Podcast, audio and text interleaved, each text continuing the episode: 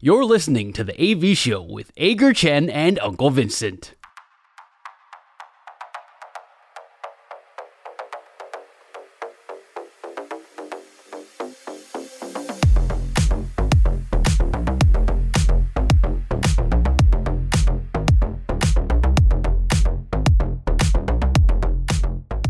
早安，晚安，晚安，欢迎来到的 AV 秀。今天是十月十九号，星期四。Apple Podcast、Google Podcast 跟 Spotify 上，你通通都找得到 AV 秀新节目。每个星期准时上架，陪你一起运动、聊天、杀时间。我是纹身大叔，他是 Edgar 阿戴。阿戴，我们今天又开启了我们一边看比赛一边录音的这个活动时间。哦、对，好刺激！哎、欸，没有刺，现在七比二了。现在太空人七比二又被拉开了吗？刚刚好不容易德州德州游击兵队拿了两分。回来，然后结果，嗯，OK，七局，七局下半，七局下半，现在又换德州游击兵进攻了。OK，好吧，我们就就现在游击兵的在战局是领先的啦，系列战两胜零败领先。美联跟国联这两边的系列战都是两胜零败，国联那边是费城人两胜零败。不过有差别的是，游击兵队是在客场连拿两胜，费城是在主场连拿两胜，可见费城球迷其实还是算够吵了。虽然说这 Kelly 觉得不够不够吵，但是现在看起来费城气势正旺，而且全雷打满天飞啊！哇，这个 Bryce Harper 啊，这个 Kyle Schwarber 啊，炸的震天价响，Trea Trea Turner 也开轰。我觉得，我觉得最夸张的是 Nick Castellanos 啊！我今年、啊、今年的那个 今年的 Fantasy Fantasy Baseball 一开始选到他，虽然说是电脑帮我选的，选到他，我觉得说、嗯、哦，好了，还不错了，看起来去年有复活的状态，今年应该会打成一整年，我就被他气死了，真的是 丢也不是，不丢也不是，每次想要把他丢掉的时候，他就一副一副振作，一发振作这样子，结果留着他在先发上呢，他又给我来个三 K 四 K 了，我的妈呀！我真的是为什么为什么你会是电脑帮你选呢、啊？因为时差的关系，我错过了我的选秀。谢谢我，我我记得我好像在节目里头讲过，有有有有，有不爽就是当我上线参加选秀的时候，看到刷了一排的留言说：“哎呀，大叔居然是电脑选秀，大叔怎么没有来？”这样子。所以如果你要把它丢掉的话，就是要跟别人启动交易或是试出这样子。我记得试出也是有个时间。不会，我对我就可以直接，我应该是就是就是直接试出啊。其实考虑过好几次，好几次都很接近要把它试出，后来想一想，算了，还是把它留下来，毕竟排名这么前面的选手。结果一整个球季就让我。战绩惨淡，结果现在季后赛还给我打得这么好，哎、欸，季后赛有算在里面吗？当然不算啦、啊。那个、oh. 呃，所有的这些 fantasy 的这些 sport 通通都是以呃季赛的成绩为准的，因为毕竟有很多选手是没有没有没有参加季后赛的，所以他们成他们他们成绩就没了。对，因为我我现在也要开启我的 fantasy 生涯，我现在要开开始来玩，先玩篮球，然后接下来再玩棒球。我现在已经加入到。联盟里面去了。那这个礼拜六，我以为你去年就有参加棒球嘞。今年我以为你今年就有参加棒球没？我一直都动作慢吞吞，跟乌龟一样。但是我反正就是已经启动了我的 fantasy 计划。接下来先玩篮球的部分，然后等到棒球准备开机的时候再玩棒球。希望大叔一起加入我的篮球这个联盟，谢谢。耶、yeah!，我考虑考虑。不过回到美国职棒这个季后赛啊，如果你相信这个统计数据的话，过去在七战四胜大联盟季后赛所有季后赛七战四胜的系列战里头。一共有八十九次的情况之下，球队拿下了两胜零败的领先，有七十五次他们都顺利得到晋级，所以这个几率大概是百分之八十四点二六，接近百分之八十八十五了，蛮高的几率。所以目前看起来，游骑兵队和费城费城人队都很有很高的有八十八十四点二六的几率可以顺利打进世界大赛。但是如果我们刚刚为什么特别强调主场跟客场的差别，就是。七战四胜，而且是在呃联盟冠军赛这个等级啊，就是现在这个层级的话，嗯，如果你在客场先拿下两胜的球队，我就是德州游击兵队。对，呃，最后顺利晋级世界大赛的几率是百分之百，二十一次有二十一支球队，他们都在客场拿下二连胜之后，最后不管有没有横扫，就算还是被对手拿下几场胜利，最后他们都还是顺利的七战四胜拿下晋级世界大赛的呃资格。所以我们要先恭喜德州游骑兵队吗？是这样吗？应该应该历史也是要用来打破的，虽然说。这个真的是非常非常困难，就像两千零四年波士顿红袜面对纽约洋基零胜三败的状况之下逆转，我记得也是史上第一次嘛，总是会有第一次出现的时候啊，所以我还是还蛮期待游骑兵跟太空人的这个对战组合的啦。但照你这样讲，其实，在费城人这个对战组合面对响尾蛇，可能就比较没有那么的一定喽。就响尾蛇，因为怎么说，我们以前常常讲说，季后赛系列战这种东西，永远都是在呃客场拿下拿下胜利的那一刻才会开始，这个比赛才真正进入状况，因为。呃，季后赛系列战最主要的目标就是你要保住你的主场优势嘛。那主场优势要是一被打破的话，这个季后赛才真正等于是真正的开始。所以。如果费城能够在亚利桑那拿下胜利的话呢，那我想这个，因为他们已经在主场先拿两胜了，那在这样之下，那亚亚呃亚利桑那响尾蛇队应该就是机会渺茫了。但是另外一边的话，游骑兵游骑兵这边可能就会觉得说，就算我今天输掉，今天今天输掉这一场也没什么，那个我们还有还有在主场还会还有三次的机会拿下两胜，呃，更不要说还有客场的这个回到客场还有一场比赛。但是如果你再回到主场的第一场比赛就被攻破，我觉得也不是一件好事啊。不管是在你整个心理层面，还是说在整个士气上面来说的话，对我刚刚想要讲的就是说，今天德州游击兵队对手就如果是任何一支其他的球队的话，我一定现在就直接放烟火，恭喜，应该是说他们两胜客场两胜拿到的时候，我就直接恭喜德州游击兵队顺利晋级那个世界大赛。但是偏偏他们的对手是太空人，我就觉得太空人这支球队，你就是永远没办法把他们那个。等闲视之，没有啦，那个是你心中永远的痛啦。他对你道歉，你少啰嗦，那真的是我本周最不爽。我走在走在我家走来走去，看到一大堆那个二零一七年世界大赛的那些呃记录啊，还是什么，还是什么记录啊，还是纪念品啊什么，我就觉得呃，对，心里就只有“差”这个字哦。Anyway，呃，今天我看今天被打爆，今天游击兵队的是。久违了的 Max Scherzer 登场，结果、欸、他竟然能够回来，嗯、我本来以为他回不来了、欸。对，他九月十三号就因为肩膀肌肉轻微撕裂伤被上到伤兵名单，以后之后就一直没有投球。嗯、其实投手我们讲到肩膀就是一件很敏感的事情，而且还是肌肉撕裂伤这种，再怎么轻微，你听到撕裂你就觉得啊好痛。不过看来。对，今天也还是让他球队陷入苦战了。现在游骑兵四比七了，啊、又追两分回来，看看吧。如果反正今天这场这场很关键，反很季后赛哪一场不关键了？嗯、这场就是说太空人队是一定一定一定得拿下来了。游击兵队的话，当然是有输的空间，嗯、但当然还是希望能够拿下来的话，就等于把这个战局给踩死了。不过。嗯总之，这是目前为止，今天我们边看球赛边转呃边边录节目的一个状态。等一下再为大家对随时在为大家更新我们的战况。但是我要先问阿戴，你本周爽不爽？本周爽不爽？是我们节目的第一个单元，分享上个星期发生在自己身上最开心的事情，还有最不开心的事情。不一定要跟运动有关，只要说出来能够觉得爽了就好。阿戴，你上星期最爽的事情是什么？我们虽然都喜欢看棒球，但是我不知道有在打棒球的人，或者是玩棒球的人有多少。那以前我偶尔会跟朋友玩一下，玩一下，但真的已经好久好久没有去打棒球啊，玩棒球这样子的一个体验了。在上个周末，我跟我老婆的弟弟，我们终于很久违的去附近的河滨公园去传接球，就也是很轻松啦。可是。我已经很久没有享受到这样子的一个感觉，就是投球啊，然后全力吹啊，那享受手套接球这样子的一个体验，真的，我觉得应该至少有三到四年，诶，三四年吗？有这么久吗？好像差不多，真的已经没有很很久没有这种。这种感觉应该有吧，就是三四年我们录节目，跟我们以前在别的节目的时候，就你好像提过好几次说要来传接球，到现在也还没有嘛，所以都没有，是有 三四年，都没有，我们都没有付诸行动。那因为我一直以来我都是担任捕手的角色，所以我大部分都是接球。但上个捕手视角节目，对对对，上周末我是担任投手。那就是虽然也才两个人，可是就是他当捕手，然后我当投手，那种跨步啊，然后真的全力催的那种，真的你有运动到的那一种感觉，那一种享受，我是。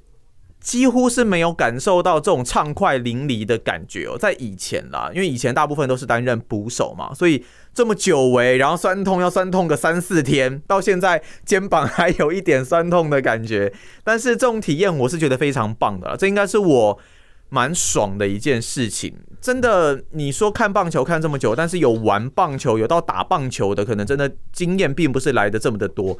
但台湾就是你知道，要找到可以打棒球的公园、可以玩棒球的公园，或是一些场地是非常非常困难的啦。不过整体来说，我还是觉得非常爽。在台湾，对，不要说打棒球，只要是传接球都已经很难了，找到一个合适的地方传接球已经很难了。有的时候你玩。明明在公园里头找了一个角落，你也方向也瞧好了，很很确定、很安全，绝对不会有任何危险，都还会有这些正义魔人冲过来跟你说：“呃，三公里之外有小孩。”对，三公里太扯了吧？对，有小孩，你没有看到吗？那什么什么什么什么的。对，不过有机会真的，那当当投手，我我终于可以开始体会到为什么那么多人喜欢当投手了。那种就就几乎所有人都在等你，所有人都在注视你。然后全力吹下去，如果对方又接得好，砰一下的那种感觉，那种成就感，哇，真的很爽，真的很爽。对，美国在英文说这些，呃，平常是上班族，在周末的时候去打棒球、打垒球比赛的这些，呃，大量运动的这些叫做周末战士 （Weekend Warriors）。所以、呃、你也不要说棒球啊，自行车骑士也很多啊，周末骑士、周末骑手。对，这种大量运动的 Weekend Warrior，如果你也是其中一员的话，欢迎你来我们的粉丝页留言，让我们知道一下。大家来报个呃，怎么讲？点个名，报个到，按个赞，这样子，高让我们知道一下你从事哪些从事哪些惊人的 Weekend Warrior 的运动。我希望我们的。我们的听众里头有各种各样的多元性的运动运动高手，让我们见见世面。嗯，假日都可以打篮球啊，打棒球啊，射射箭、啊。打棒球、打篮球应该有吧？游泳的、三铁的、跑步的、骑自行车的，应该应该有吧？应该都有，应该都有，应该都有。讲到我的爽的话，我们刚刚节目开场的时候大概也提了一下，就是太空人队居然在主场连输两场，我真的是看得呵呵笑，开心的不得了。看到他们那些。那个垂头丧气的那个样子，而且是在自己的家里头，所以嗯，简单的带过。那大家也可以理解我的爽是什么，就是看到他们输球非常非常爽。如果看到他们被游击兵队淘汰出局后，我会更爽。如果等一下发现游击兵队是九局逆转把他们淘汰出局的话，我会也不是淘汰，就把他们这场再打趴变成零比三落后的话，我会加倍的爽。所以这是我本周的爽。可以体会你的爽到底是有多么的爽，就像如果今年 NBA 总冠军赛迈阿密热火干掉丹佛金块的话，哇，那我真的是会觉得非常非常非常开心。不过我我我，那你是要打要能够打进总冠军赛才行啊。我前面还有公路，这个公路跟塞尔提克是超级大难关要过。虽然说热火热身赛打得不错啦，可是真的会觉得说，今年球季对热火不知道为什么总是还是没有办法。这么乐观起来，但是每一年大家对他们都是这么的不乐观。我也相信热火再次创造奇迹。圣火战士 Heat Warriors。总之呢，我现在都开始看到很多这些有有些什么太空人队的球迷啊，或者有些假公正的球迷啊，现在开始在替太空人队翻案啊，或者说什么那个、哦哦、呃，大家不要再不用不需要再针对太空人队啦。现在这些这些人都不是已经不是以前的那些成员啦，或者是说什么那个 到现在怎么算？到现在还在说太古人的人是那个莫名其妙的记仇记恨呢？哎、欸，对不起，我就是这么莫名其妙。OK，你既然既然当年敢作弊，你就不要怕十年之后还被人说。OK，你们就是太古人，你就是作弊人，没什么好说的。OK，不爽的不要当我的朋友，没关系，我不介意。你怎么好像讲的一副像你的不爽一样啊？对，对不起，我不想听到我不爽了。对，你先讲你的不爽吧。OK，OK，okay, okay. 我不爽的是，哎呦，最近台湾体坛真的太多鸟事了啦，篮球打假球嘛，然后现在目前是吴季颖这一边是永不录用嘛，但是陆陆续续。又各种各样的爆料出来啊！棒球这一边又出现什么 U 十八国手，这感情关系不太对啦。U 十八国手这个感情关系，这就真的是鸟事哎！难怪你刚刚说鸟事，就真的鸟事实在是太多了。那当然到最后大家又也是讲说什么加强性别教育什么之类的，只是每次都会觉得说，哎，都是这种事情啊，然后能够得到比较大的版面哦。但是我们也也不用说只有台湾啦，在。因为我在看足球嘛，那不管是比方说像在意大利或是在英国这些八卦也是满天飞啦，也是各种大版面，也也是都有啦。只是怎么最近这种鸟事就很多，像意大利我很喜欢的一位球员叫做托纳里托纳利哦，他原本在 AC 米兰，那今年赛季转到英超的这个纽卡索联，那那个时候他在 AC 米兰打进欧冠四强的一个状况之下，竟然突然被卖。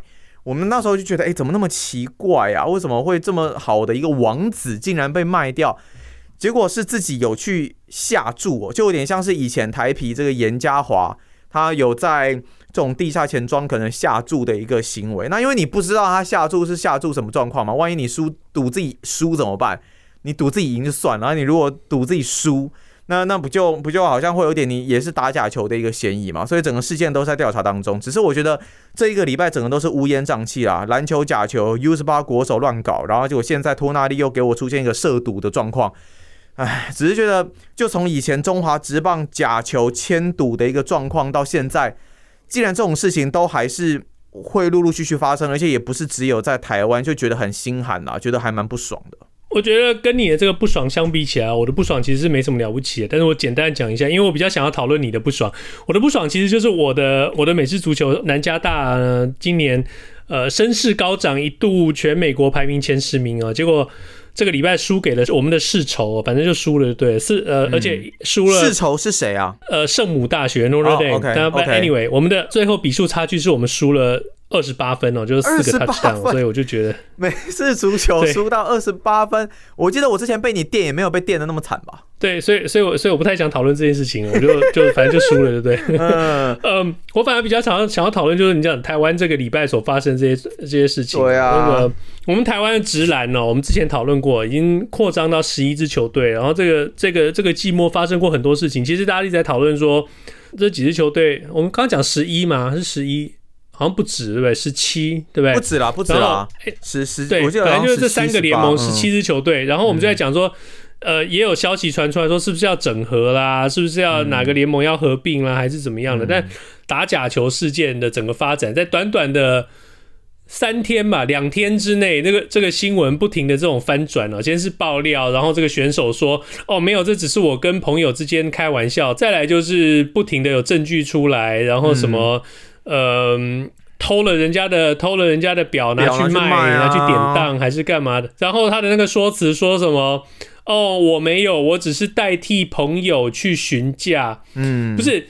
你看了那个新闻，你看了那个表的那个原主人的那个身份，你就会想说，你跟他会是什么样的朋友，我就搞不懂了。现在他的意思应该是说，主人现在已经是另有其人了，那他只是帮这个主人去问价格吧？哎，好了，反正反正随便了，反正最后最后就是交保嘛，对不对？交保候传，那这个就表其实呢，这种事情看在中华职棒球迷的眼里呢，大家都很清楚啊，就是当你弄到被交保的时候，这个大概就已经证据大概都抓得稳稳的了，但是。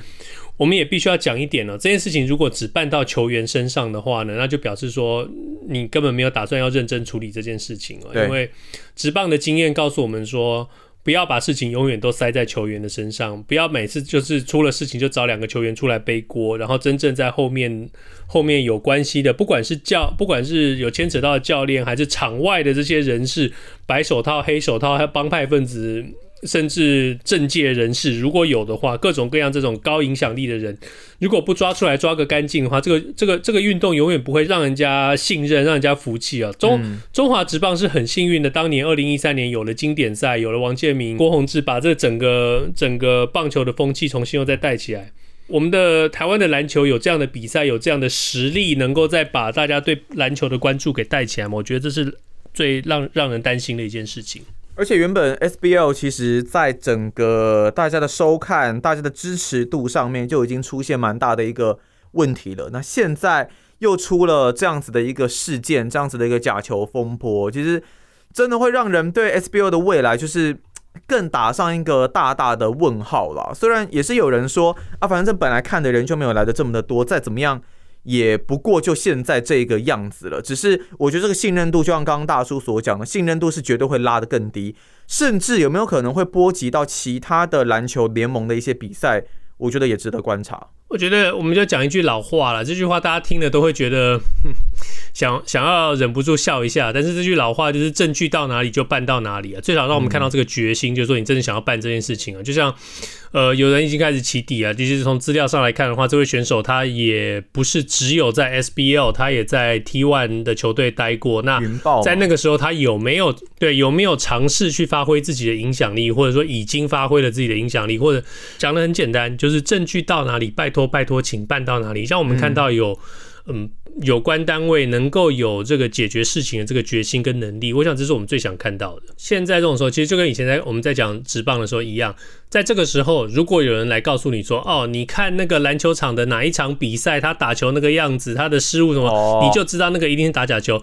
这些人呢，就不用管他们，这个通通都是胡烂的。对，我们都我们都讲过。球场上任何在，就算完全没有签赌、没有打假球、没有任何影响。你都会看到各种稀奇古怪的、奇怪的失误，是你没有办法想象，是你想要去尝试都尝试不出来的失误。但是这种失误就是会发生。你要把这个去跟打假球做连接，这是一个很不负责任的一个做法哦，因为这是很容易的，就让人让一些不是真正球迷、一些看热闹的人，在这个当中找到了这个怎么讲见缝插针找麻烦的一个空间哦，因为。我们我们看棒球看多了，我们都在球场上看过各种各样奇怪的蠢事，但是我们都知道那就是比赛的一部分。嗯、打过球的人也都知道那就是比赛的一部分。你就是真的很有可能在草地上跑一跑，你就突然滑倒了，或者是你真的被一个曲球给骗了，你就是挥棒挥的那么丑，但是你就真的是被骗了，这是很纯洁没有问题的事情。任何一个跟你说看比赛内容就知道在作假人，通通在胡乱。重点是要抓到金流。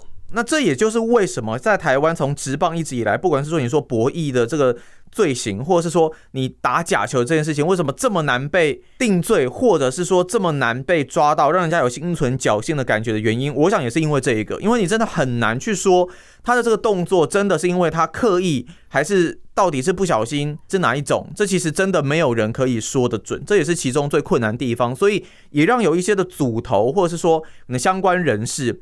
会想要去在球员身上从中作梗，做这一些的发挥。那到头来，真的还是说整个直篮或是直棒的环境够不够健全？你有足够健全的制度，才比较能够有效的防堵这些事情来发生。我们看到比较容易发生的，都是比较健、比较不健全的时候啊。SBL 不健全的一个体制嘛，当年的中华职棒整个制度也并不是这么的完善。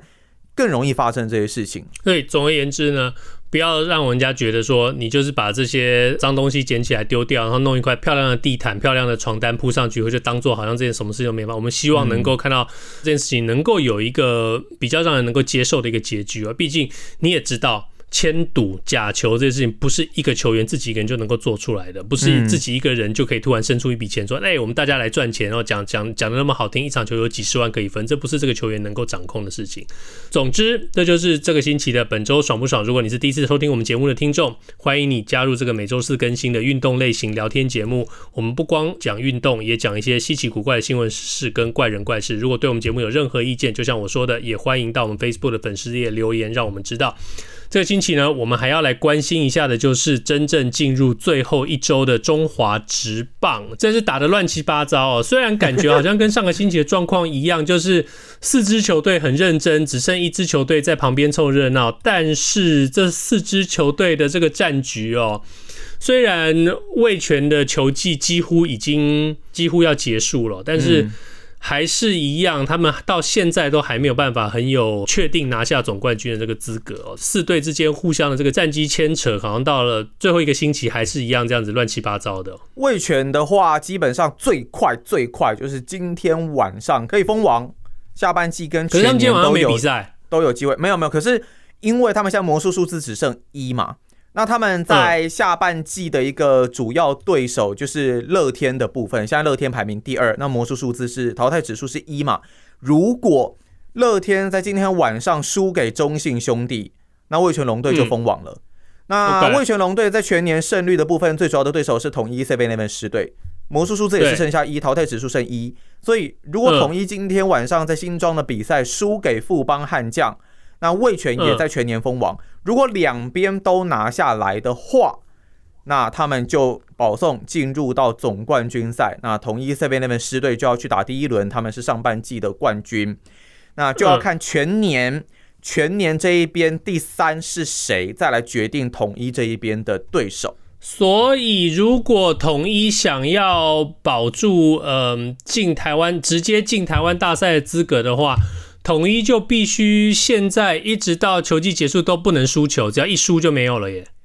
对啊，统一现在就剩下我看一下，呃，六场比赛嘛，包括今天分别是有哇，对富邦很多，对富邦有四场，对兄弟一场，那对魏全一场，所以对于狮队来说，基本上没有输球本钱啊，真的是没有输球的本钱。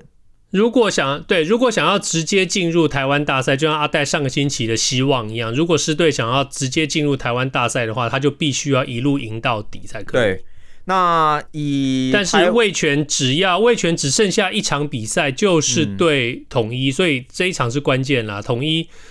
嗯，味全只要打赢统一的话，那就没话说了，那就是味全。重重点是要先过今天啊，今天不能输啊。对，但统一反正统一的先决条件就是得一路赢到底就对了。对对对对对对对。OK，那不管怎么样，呃，统一跟味全都已经是保送进入季后赛了嘛，剩下的一个名额就是由就是由中信和乐天来争取。那就像我们刚刚讲的，今天其实是个。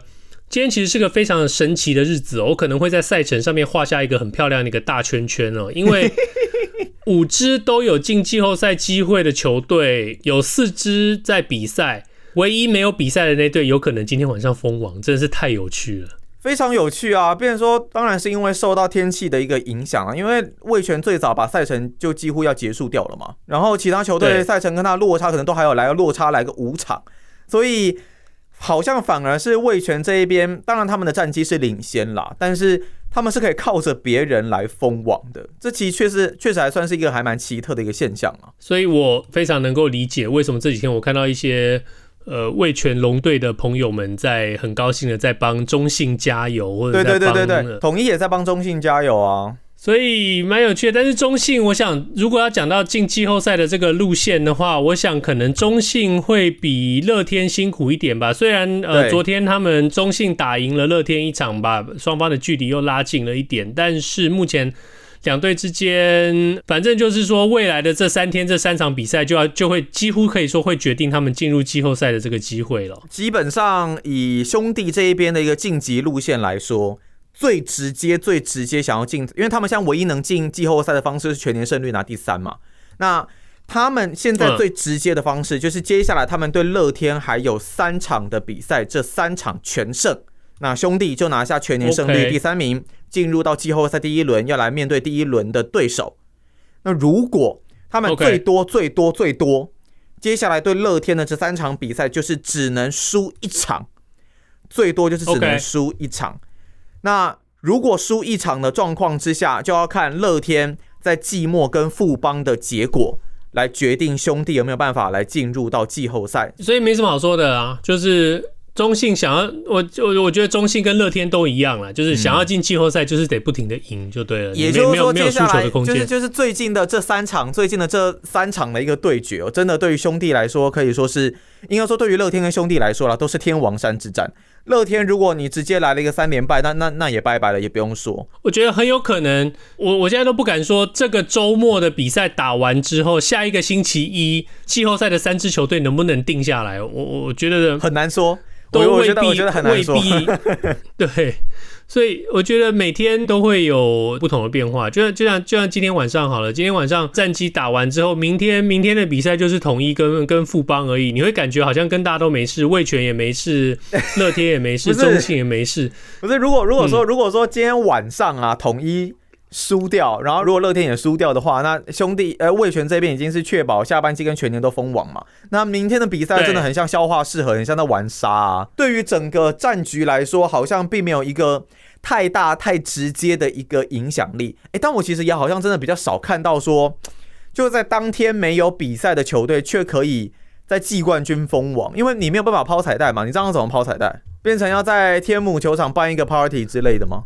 啊啊！万一没有封王，那就尴尬了。就在不行不行不行，你就他们就变成说，在天母呃没有啦，在天母他们他们就他们就会到台南啦。他们唯一只剩下一场比赛就是天在台南啊，味全跟统一在台南啊。哦、嗯，就礼拜六嘛，就在礼拜六，然后在你们台南抛彩带就对了。可是他如果今天就确定封王，那那时候抛彩带不是很慢吗？不是，然后那我觉得那场比赛最尴尬的就是说，如果他们还输给统一的话，然后还要在现场抛彩带。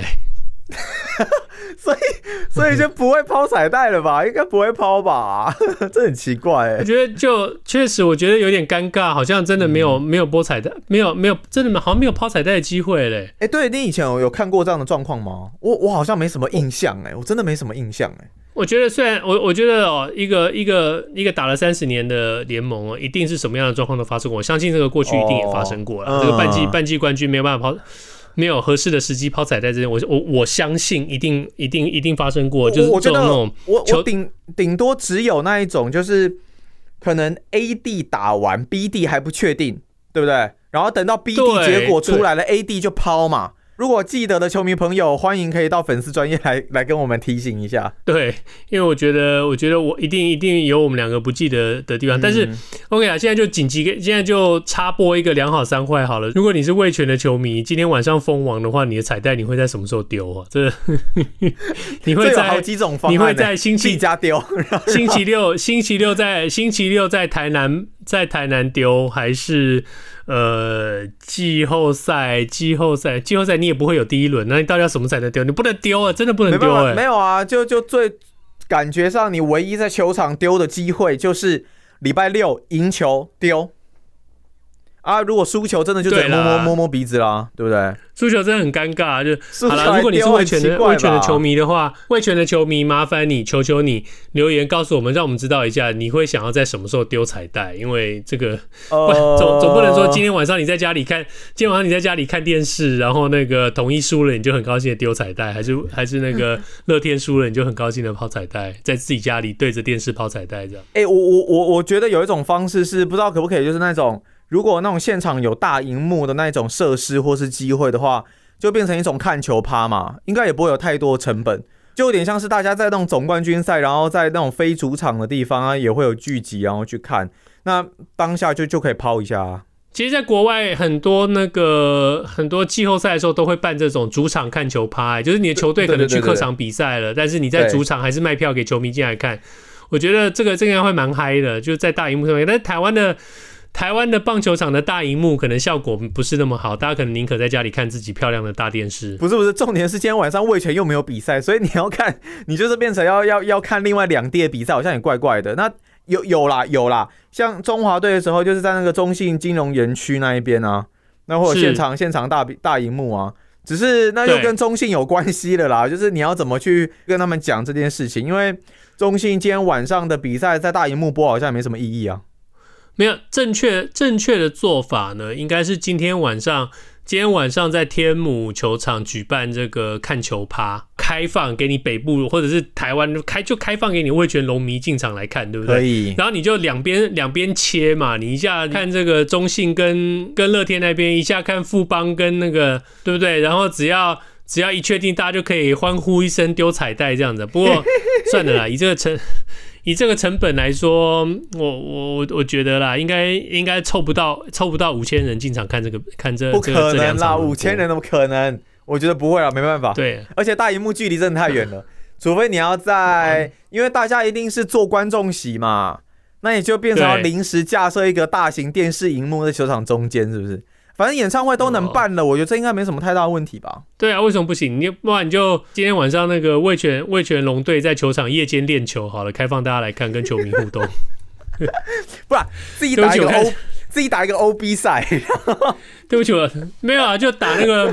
不是球队内部红白红白热身赛嘛？反正魏全，反正魏全的二军二军也没有进到那个总冠军赛，就把所有球员通通叫上来啊！就不是我们大家今年在美国的季后赛都看到啦，对不对？那个休息太久的话，那个手感会跑掉啊，所以魏全队魏全哦，真的应该是多办几场那个内部比赛哦，让他们那个一军保持这个球感，真的没有啦。搬到季后赛，等一下。那个是自己调整的问题啦，也不是说跟休息手感有什么差吧。所以就是台湾的比较会调整，美国美国都不会，就对你讲我道奇队的坏话。没有啊，我们现在我们现在也没有结果，我们也不知道结果怎么样啊。我的意思是说，如果高种子的球队因为休息天数太多导致被淘汰的话，那应该也是自己调整的一个问题吧。我会建议啦，我会建议魏全可能真的要自己办一些内部的比赛，保持这个球队的手感。这其实要了，其实真的跟真的比比起来，不管他们最后的对手是谁啊，最后对手你当因为你想想看，魏全真的进，如果真的他们拿下的这个全年第一的话，他们真的是一路休息到台湾大赛啊，这个这个这个问题会有点大。你想想看啊，不管是乐天还是中信晋级啊，他们一定都是这样硬杀杀出来的哦，然后又要碰上这个卫冕的统一啊，然后统一碰到这个统一全年还没有被淘汰哦，你不要想的好像我们现在已经在第一轮哦。那今天晚上会不会被淘汰？不知道。哦、对了对了，富邦，你们你们你们今天今天晚上是富邦敌的阻挡你们了，所以看起来不妙。虽然说富邦好像没有了，我是说富邦不妙啦。但其实真的很奇妙啦，会变成这样子的一个现象，也觉得很很特别。富邦每一年基本上都还是有不错的一个阵容，有不错的一个声势，但怎么到季末就好像在玩沙一样。对，我会觉得就真的有点有趣啊，就是季末通常都是战绩影响最大一个状况之下，嗯、对于季后赛的战局影响最大的情况下，有一支球队他的他的任何成绩表现都完全对季后赛战局起不了任何的作用，啊，对吧？哇，今天晚上有啦，今天今天明天晚上都有，今天晚上对今明都有，对，对，对，就是就统一嘛，就是他如果能够其中一场一场打掉统一的话，这个魏全会很替他高，对，就很开心了。不过。总之，中职目前的这个这个战局哦，嗯，反正每天都会都会有不同的变化。下个礼拜的这个时候呢，中职三支季后赛的球队跟出赛的顺序呢，都已经决定了。对对对，下礼拜礼拜四应该是已经没有问题了。可是我真的有一种感觉哦，就是说。我昨天跟同事啊在聊这个季末到最后季后赛，可能我们预估的一些赛程状况，几号总冠军赛会结束之类的。因为接下来还要碰到亚冠赛啦，然后又还有这个冬季联盟啦，那接下来又有亚锦赛啦，真的是满满的棒球，如果是棒球赛程真的是有够多的。只是也会回归到每一次我们都在讨论说，哎，接下来职棒球季结束，再来就要慢慢面临到国际赛了。现在我们的这个。中华队的这个组训精进计划好像又开始启动了。我觉得呢，就是。还是有聪明的人啦，会听我们的节目。我们节目讲了这么久啊，说一定要有一个这个中华队。我们就算你不要公司化，你就算你不要制度化，你中华队还是要有一个教练团，一个总教练长期培训这个中华队。嗯，那当然，目前是由中华职棒会长蔡其昌向体育署提出的棒球一级赛事国家队培训计划，看起来好像是动起来了，最少有在做一点事啊，也指明了一位资历丰富的。教练来担任统筹教练哦，但是很可能不是大家所所想想得到的人选呢、啊。你可能会想到我们节目常常提到这个林威柱啦，你可能会想到、嗯、呃一些其他可能退役的这些总教练啊，吴富连啊、谢长亨啦这些。呃，对不起，呃，目前统筹教练的人选是由陈瑞昌来担任哦，并不是说他不好，只是说这是一个蛮让人意外的一个人选哦，他。当然，过去有很丰富的这个业余跟职棒的这个教练这个经验哦，但是你会觉得就是说，好像这个人选会让人觉得有点意外。对，因为虽然说他在他在兄弟嘛，然后在统一也当过教练嘛，那目前主要大部分还是以球评为主，或是担任一些的客座教练。只是我我我其实一直不太知道说台湾这一边的统筹教练最主要的工作。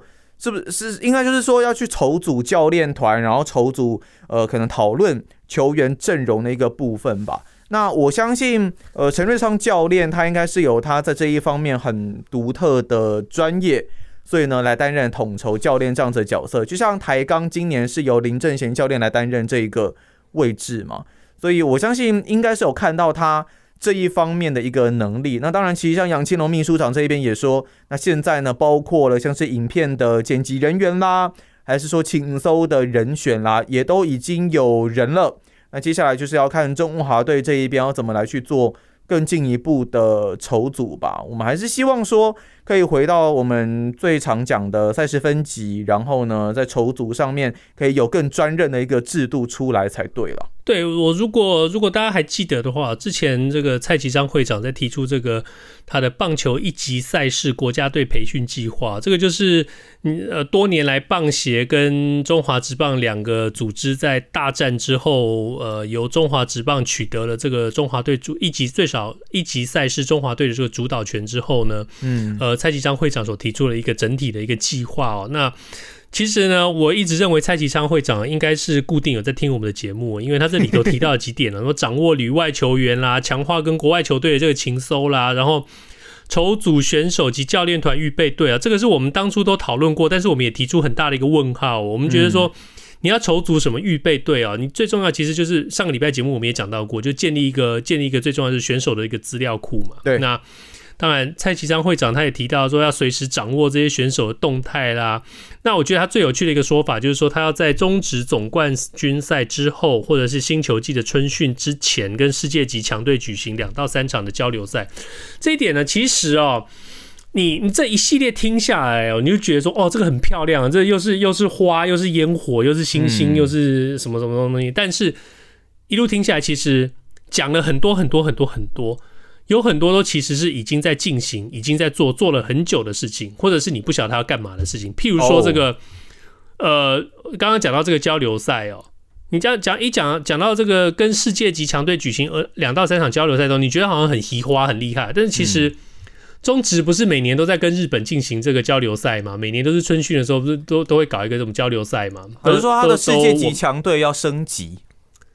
对，好，那那 OK，那我们就等着看，说会升级到升级到什么一个程度嘛？因为你你只要记得有那个穿着台湾犬球衣出去比赛，那个就那就是中职的这个世界级的交流赛嘛。这几年通常都是跟日本嘛，那这个这个我们都记得。OK，那你你讲到说很多这些什么掌握里外球员啊，筹组什么什么东西，这些这些这些都是本来就应该做，或者是棒协有在做的事情，或中职应该要做的，这些都接手来做，没有不好，非常好，要去做。那再来就回到我们我们这个星期发生的这个呃陈瑞昌总教练呃统筹教练这件事情，统筹教练你要有选手，OK？你刚刚讲到你你讲到林正贤台钢的这个统筹教练，他那个时候是为为什么？因为要筹组球队，要准备这个战力外选秀，要准备这个每年的这个职棒选秀，所以他必须要有一个统筹教练。然后还有那个时候他们在等洪一中总教练这个合约结束，跟富邦的合约结束这些那。你现在统陈瑞昌来当统筹教练，那请问他的球员是谁？他的球员来源是谁？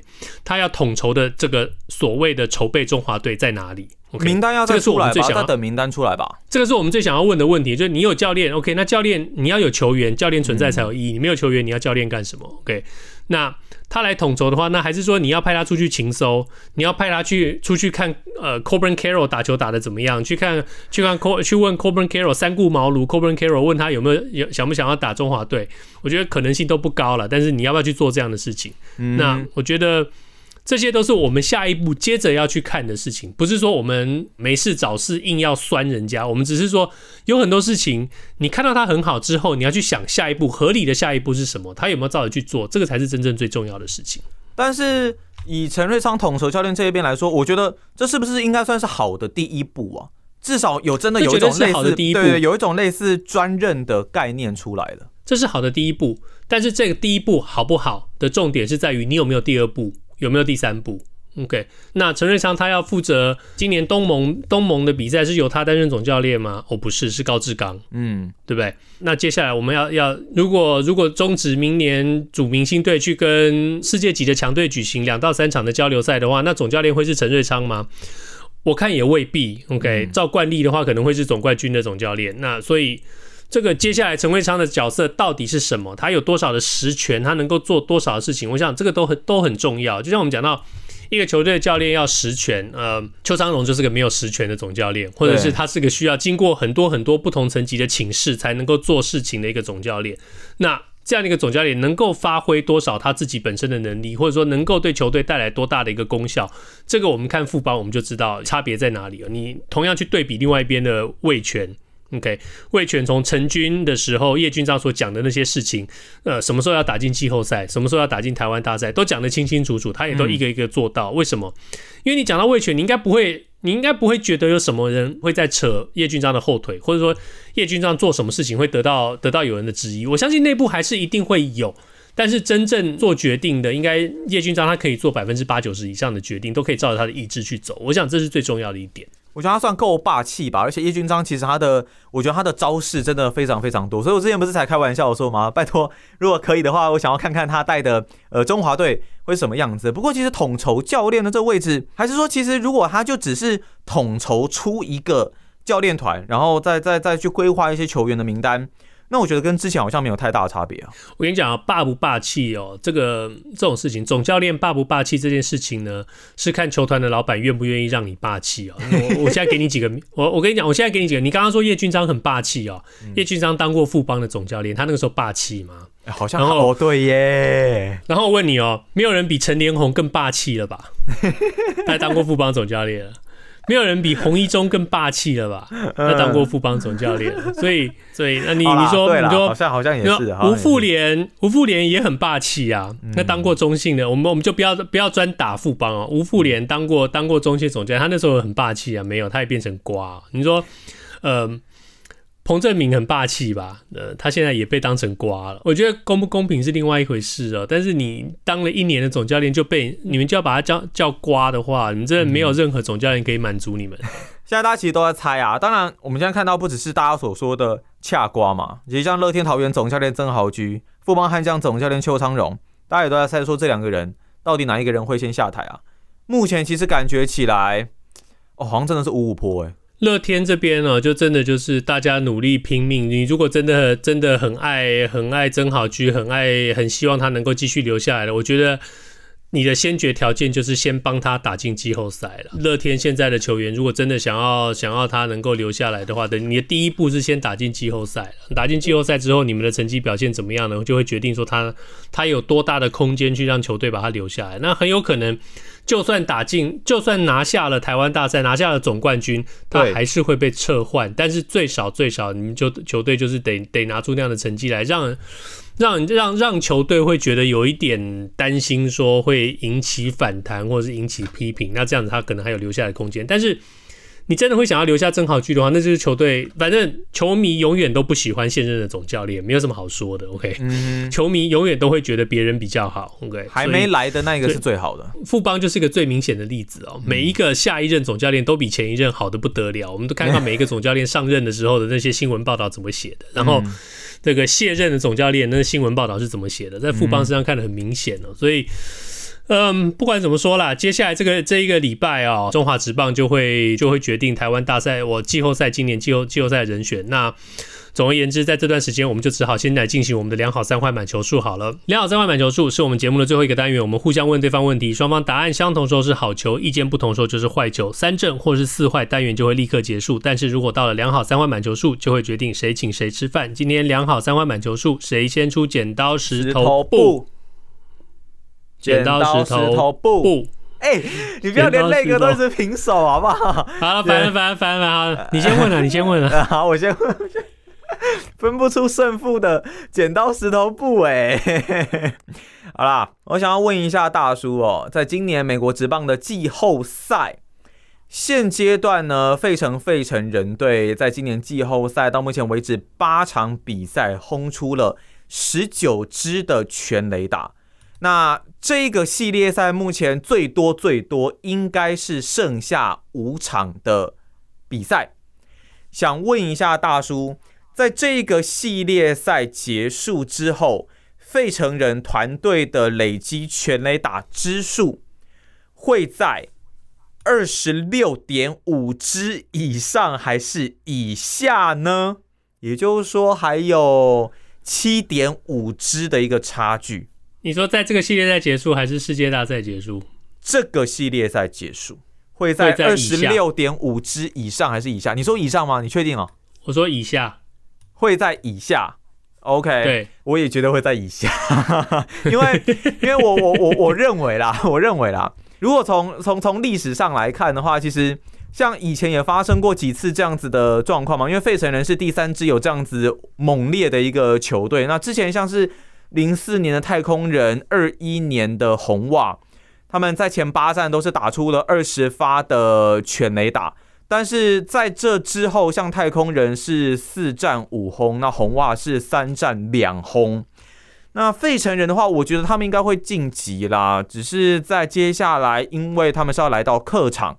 我认为他们不会打满七场比赛啦，所以全垒打可能也不会来的这么的多，加上对手应该也是会更加的提防。你说不管是面对 Harper 还是面对像是 Schwarber，然后面对像是 Castellano 这些的打者，所以我觉得应该会在以下啦。我单纯只是我的我的我的理由比较简单，但在这个之前，我先跟大家更新一下这个季后赛的这个战局哦。这边美联冠军赛的第三场已经结束了。哦。休斯顿太空人队在客场在德州以八比五击败了地主德州游骑兵队，拿下第一胜，所以目前双方的战绩累积是两胜一败，所以你没有关系啊，我是。对，没关系，但是下一场德州游骑兵队就会再赢回来了，没关系。我就讲这样，OK，嗯，回到刚刚哦，我是觉得啦，这场比这个系列战，费城跟响尾蛇的这个费城系列战，我觉得应该不会打，不会打太久，所以。嗯呃，以这个全垒打数跟这个，就算打五，其实就算打五场或者甚至六场哦，你要能够超越这个你刚刚定的这个数字二十六点五哦，我我会觉得有一些难度了。所以，OK，呃，这是我这是我的想法。那让我来给你我的第一题，其实也跟季后赛有关，其实也跟全垒打有关哦。那选手个人职业生涯季后赛全垒打数最多的是 Manny Ramirez，曾经到过台湾的 Manny Ramirez 曼尼，他的个个人职业生涯累积了二十九支的季后赛全垒打。啊，但是排名第二的呢是休斯顿太空人队的 Jose Altuve，你可能想不到是这位人这位仁兄哦，不过。他目前以二十五支全垒打紧追在后，个人的职业生涯累积二十五支季后赛全垒打，所以而且他今天又打了一支，所以呢，他目前还落后 Manny 的记录是四支。我的问题很简单，我问你，请问在他的职业生涯结束之前，他有没有可能成为个人职业生涯累积季后赛全垒打最多的选手？也意思就是说要超过三十支。你是说在职业生涯结束之前嘛？对不对？对，职业生涯结束之前，Jose Altuve 会，我觉得会。呃，你觉得会？嗯，我其实很不愿意，但是我也不得不说会。好，所以这球又是一个好球，良好球。没有，因为因为我我我觉得说太空人是一支很有竞争力的球队哦。第一个，他们的季后赛机会应该会不少。你如果说今年这个就今年季后赛结束前会不会成为新的季后赛全垒打王？那我觉得应该不会了。只是如果你是说职业生涯的话，我认为太空人的季后赛机会不低。那 Altuve 我觉得他也还算是维持在还不错的一个状态，撇除掉职业生涯的一些丑闻了，所以我认为他应该会成为新的大联盟季后赛全垒打王。对，我觉得我再怎么不愿意。接受这个事实哦，但是我觉得他应该是有机会再打出五支全垒打，在个人职业生涯里头。虽然说他现在现在年纪也有了，时间如果能够接受这些合约，能够留在继续留在太空人队的话，他会他是很有机会继续不停的打进季后赛。我我们我们也不需要求多啊，他如果季后赛能就算打进了第一轮呢，他就有机会能够继续继续把这个全垒打这个数字往前推哦，所以。呃，再怎么不愿意接受呢？我觉得他应该有很大的机会可以累积累积到超过三十支个人职业生涯的这个全垒打记录，所以这球又是一个好球。我们目前是两好球，快速取得两好球。接下来，请问你的第二题。好，这一题是足球的问题喽。日本国家男子足球队近期呢，在国际友谊赛表现非常的不错，拿下了五连胜。他分别击败的对手是。六比零打败了萨尔瓦多，四比一打败秘鲁，四比一打败德国，四比二打败了土耳其。最近的一场国际友谊赛，四比一来打败加拿大。也就是说，他们不只是打败一些排名在还蛮前面对手，最高排名是德国的嘛？德国世界排名十五名。那陆陆续续击退了一些排名在蛮前面的一些对手。很多人就在猜说，虽然当然这个只是友谊赛啦，那但是也是算是也是真枪实弹的一个对决。日本稳定还有长期的组训规划依然是他们的一个优势，他们的目标就是要在二零二六年的世界杯来突破他们的十六强魔咒。你认为照日本现在这样子的状态，有机会会不会在二零二六年的世界杯来突破十六强呢？突破十六强的意思是什么？是打进八强吗？还是说他们进到十六强？打进打进八强，打进八强。呃，我觉得有点难啦。嗯，所以你觉得不会？我觉得不会。我觉得会。我觉得会。OK，进到前八强是不是？对对对，我觉得会。我觉得会的原因是因为，当然近几年日本男足的这个实力上面的进步，大家算是有目共睹的啦。那。大家会在猜说，到底有没有办法进步到足以来击退这一些欧洲列强？当然，他们过去也是零星的证明说自己可以。例如像上一届世界杯面对德国嘛。那日本一直以来特色其实就是他们算是一支稳定，不一定会有这种很突出的，像孙兴民、像韩国这样子很怪物级的球星出现，但是他每一个人都可以有一个还蛮平均的能力值。那我觉得在近几年，整个欧洲这一边的足球也开始慢慢有一点偏向可能传导或是比较细腻的球风，反而有一点导向在以前传统上认为的亚洲这样子的一个风格。变说他们过去自己最占优势的一些空战，在最占优势的一些身材的比赛对抗上面，好像渐渐的有一点舍弃掉。从现在的青训，从现在他们的青年球员身上。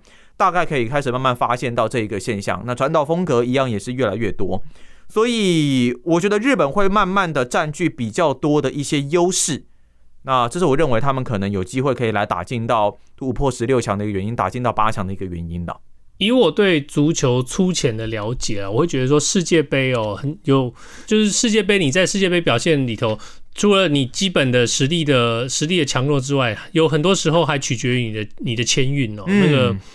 你你抽出来的签，就算你能够，我觉得你如果要要讲说日本下一届能够顺利进入十六强的话，我一点都不会觉得意外了。以他们最近的表现，跟他们长期以来的这个进步的这个这个弧线来看，要进入十六强的话，我觉得这个这个这个这这我一点都不会觉得意外。就算很就算很辛苦很辛苦，我还是可以看得到他们。但是他们进到十六强，基本上已经会被大家大家认为说这是一个应该应该要透过有有爆冷门的一个状况，他们才进。因为你不管怎么分组啊，他都不会是那一。个组里头一开始被看好的那前两个球，两个会晋级的球队，他一定是得突破。那嗯，这这是一个很现实的一个东西，日本很难被被分到分分组四强里四四支球队里头被看好的那两队。对啊。那进入十六强之后。你你要抓到的就是你你十六强捉对厮杀的那一个对手。那以这样的一个情况之下，你晋级，你很可能日本晋级，如果是是是某组的第二名的话，你你你冲上去，大概极大几率碰到非常强的传统强队这个对手，所以要再爆一个大冷门，我觉得。如果有的话，我相信大家都会替他们高兴了。但是 阿戴一定会特别高兴了。但是，但是就是我我我觉得这个难度比较高，可能性比较低，所以我我会觉得说没有办法进到八强。确实，真的是难度还蛮大的，而且真的如果真的达成了，也绝对是不管怎么样，再怎么进步，也都还是爆冷门的一个状态。而且淘汰赛真的就一战定生死了，那这也是一个机会啦。就是看有没有办法，真的，一战定生死，就把对手给踢掉嘛？你说长期下来可能真的有点困难，但是短期决战就不一定了。不过无论如何，我们现在是两好一坏，一坏。我觉得很有趣的问题去想，就是说美国队会先进八强，还是日本会先进八强？这你的第二题吗？不是，我知道一定会留言，有有人留言告诉我们说，在很久很久很久以前的美国队早就已经进过八强了，四强都进过。Oh, okay.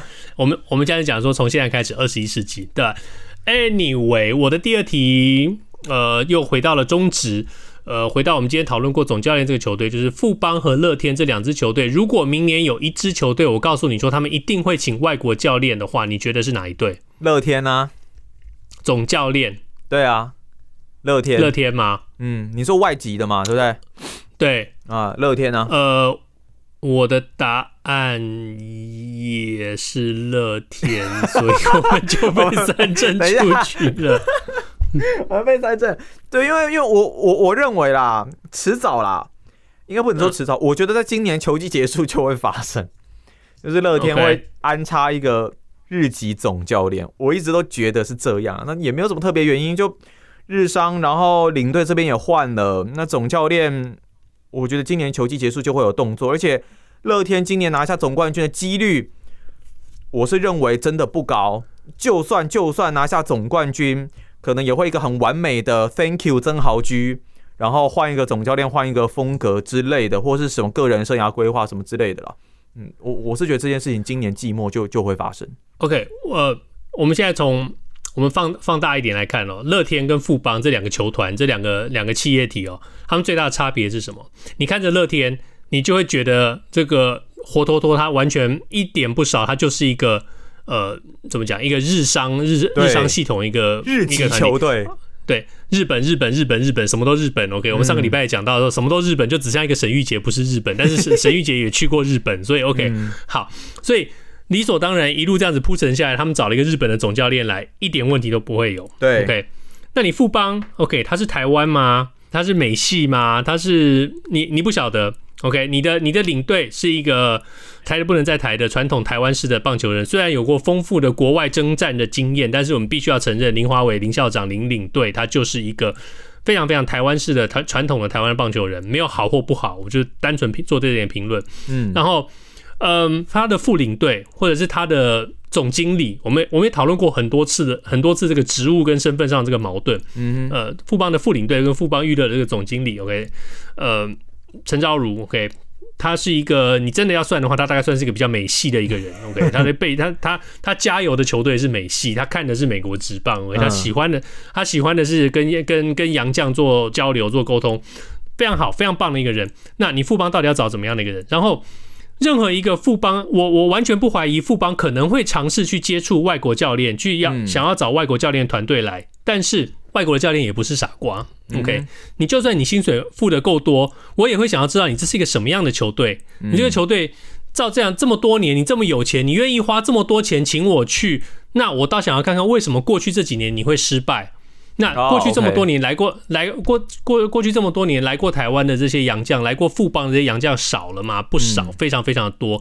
随便你就会打听，大家都可以打听到富邦大概的问题会是出在哪里。OK，高层简单的四个字就是多头马车嘛。我们上个礼拜也讨论过了，嗯、多头马车你少了一头，你还是一样是多头马车。OK，五马分尸少了一头，还是一样四马分尸，所以还是在分。OK，所以富邦的这些问题很简单的，大家讲的也就是那我不怀疑他们可能会去找。但是他们能不能够找到？我觉得很难很难很难。OK，除非你要把人家全家通通都买下来，然后说说不定你有你有机会。富邦也有那个钱，但是如果是一个聪明的棒球人，一个聪明的外国的外籍的这个教练，我想大概不会接富邦这个摊子。所以这么漫长骂了这么多的人，呃，我们答案是一样的，就是乐天三振出局啊，良良好意外的情况之下，一个快速直球把我们三振出局。我是我是真的觉得说富邦哦，就像你说的，他多头马车在这样的状况下，其实我们也讲了好多年了。那这个球队的领头羊，你到底有没有那一个目标，或者是说你的风格到底是什么？能不能够打造出一个符合你风格的一个球队？那就到底要不要授权总教练去做这件事情嘛？你可能还是自己要决定。那你跟总教练沟通顺畅吗？你跟球队其他职员的沟通顺畅吗？这都是会牵涉到整个球队组成很重要的一个环节。像大叔以前也在管理层任职过嘛，这部分我相信你一定体会也很深刻，是非常重要的一环。所以我觉得风格的确立是第一步啦，必须要先确立整个风格的一个走向到底是什么。你想想看哦，我们平常在家里。你今天如果爸爸妈妈跟你讲说，那个爸爸跟你讲说，哦，吃素对身体好，不要再吃肉了，吃素。然后妈妈跟你讲说，哎呀，你这么瘦，多吃点肉。然后每天这两个这样子跟你讲，你是不是头都已经昏掉了？更何况你在一个球队，OK，今天今天这个教练跟你说，我们要强攻，我们要那个羊角挥击，我们要打拳。另外一个教练跟你说，我们要小球战术，我们要我们要我们要短打推进。我们你头都昏了，OK，这就是富邦最大的问题。我们讲到我我们一天到晚讲多头马车，多头马车，你你最最应该要做的事情是什么？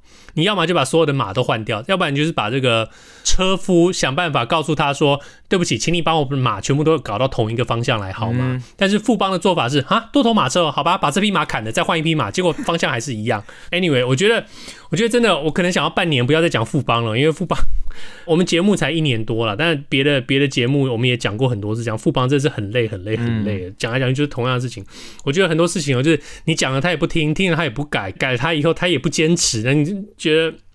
唉，算了。以上就是这星期的 AV 秀。今天是十月十九号，星期四。希望大家这个星期比上个星期更好。如果你喜欢我们的节目，Apple Podcast、Google Podcast 跟 Spotify 上赶快订阅起来。Podcast 的好处就是不管我们什么时候录音，大家都可以在自己想要的时候听。也希望你在我们的粉丝专业上面留言和我们互动。下个星期我们就可以讨论中华职棒的季后赛了。我们下个星期见，拜拜。